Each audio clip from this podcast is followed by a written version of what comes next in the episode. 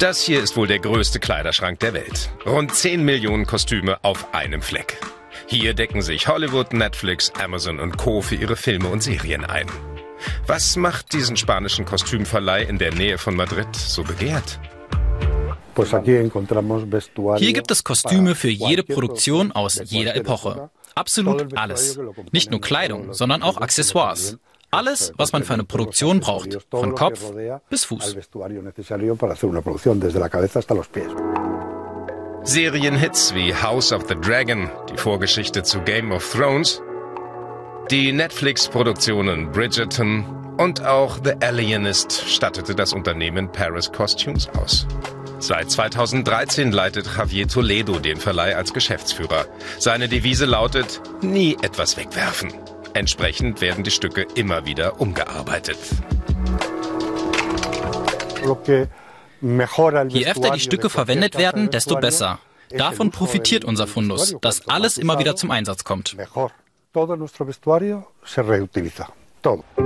Die Sammlung von Paris Costumes umfasst einen eigenen Schmuckbereich mit Originalen und Replikas aus verschiedenen Jahrhunderten sowie große Schuh- und Hutkollektionen mit ganz unterschiedlichen Modellen. Um alle Wünsche erfüllen zu können, muss das Kostümhaus auch eigene Teile herstellen, wie zum Beispiel in der Schuhfabrik. Hier werden monatlich hunderte neue Schuhe angefertigt. Oder in der Lederabteilung, wo auch historische Handwerkstechniken zum Einsatz kommen. Es hängt von jedem Kleidungsstück ab, mit welcher Technik wir arbeiten. Wir haben kürzlich einen Film ausgestattet, für den wir alles von Hand fertigen mussten. Estrella Caballero arbeitet seit mehr als 25 Jahren in der Branche und kennt alle Tricks. Hier habe ich einen Metallhelm, der eine fast exakte Kopie von Helmen aus dem Mittelalter ist. Er hat ein Gewicht von etwa drei Kilo. Deshalb machen wir daraus ein Modell aus Leder. Dieser hier ist komplett aus Leder und ist dadurch sehr leicht. Eine gute Imitation. Für die Schauspieler ist es viel einfacher, mit so einem leichten Helm zu reiten. Das funktioniert sehr gut.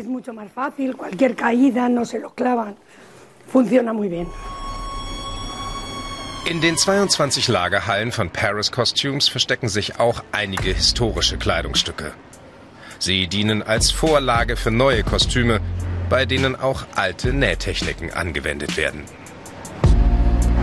Das ist eine Jacke aus den 1930er Jahren.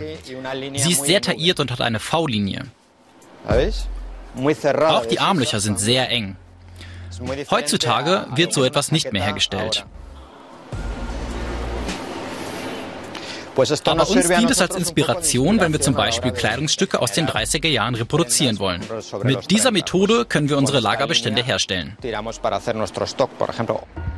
Paris Costumes wurde 1856 gegründet. Weltbekannt wurde die Firma aber erst nach der Übernahme durch Javier Toledo im Jahr 2013. Unter seiner Führung wuchs die Anzahl der Mitarbeitenden von 10 auf mehr als 250 an. Heute gehört das Unternehmen zur internationalen Spitze der Branche. Für uns ist es sehr wichtig zu investieren. Und das haben wir in den letzten zehn Jahren getan, um die Ausstattung für jede Produktion bieten zu können, egal in welcher Zeit sie spielt. Deshalb kaufen wir zum Beispiel auch andere Kostümhäuser, Schneidereien und fertige Kostüme. Parallel arbeitet die Firma an einer neuen Strategie, indem sie ihren Bestand digitalisiert.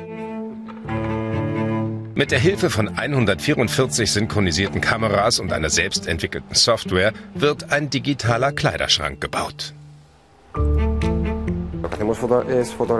Mit Fotografien vermessen wir sozusagen unsere Stücke, um sie in digitale Kleidung, dreidimensionale Kleidung umzuwandeln.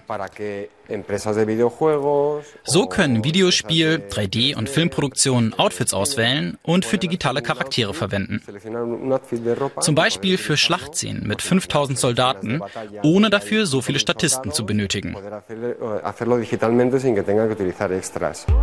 Und so wird der Kleiderschrank von Paris Costumes immer größer. Analog und digital.